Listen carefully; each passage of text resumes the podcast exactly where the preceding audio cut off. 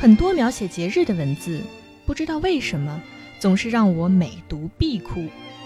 比如杜鲁门·卡波特的《圣诞依旧录》，小男孩巴迪和一位六十多岁的老妇人，还有一条名叫奎尼的小花猎犬，每年一起筹集水果蛋糕基金，做蛋糕分发给亲戚朋友的故事。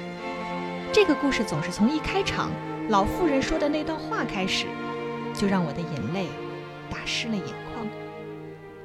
他说的那段话是这样的：教堂的铃声又凛冽又清楚，鸟儿也不唱了，它们都飞到暖和的地方去了，肯定是的。哎，巴迪，别吃饼干了，去推我们的小推车，把我的帽子找出来，我们要烤三十个水果蛋糕呢。就是在这样欢乐的、祥和的节日气氛里，总是夹带着一丝丝忧伤。这就更让你渴望每一年的年末，白雪堆积在树杈上，缀着压断枝子的咔嚓声，小狗在冷空气里撒欢的吠声，每每都能传得特别远。但是这样的时光越是宽裕，你越是恐惧，在未来，你们即将面对的再次分离。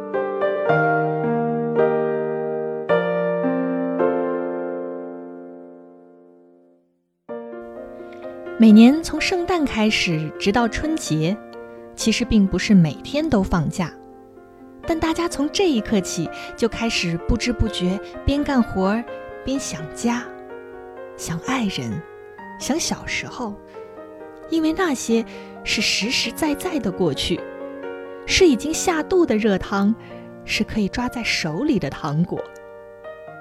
但对于未来，我们都害怕。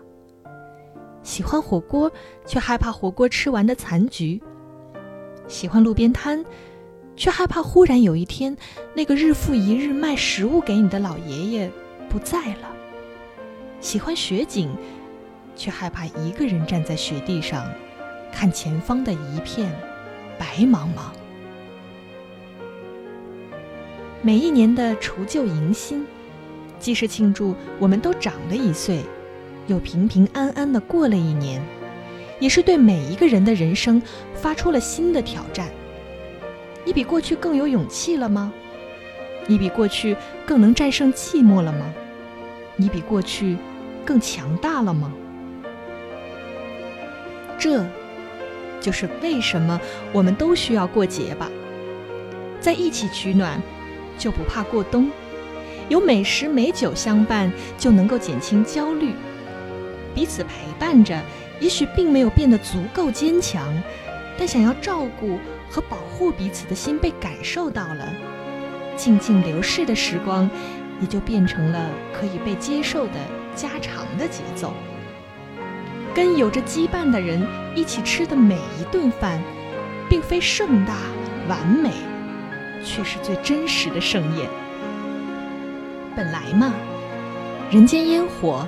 暖心热度，你却依然必须承受被烟火熏出眼泪的一瞬。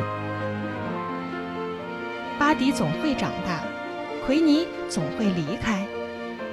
老妇人去世之后，依然有人在每年的冬天孜孜不倦地做着水果蛋糕。我们在火锅里涮着各种食物，十秒钟，一分钟，五分钟。他们终将成为我们的回忆，我们也终将成为别人的回忆。但岁岁年年，人间烟火都是好闻而令人流泪的。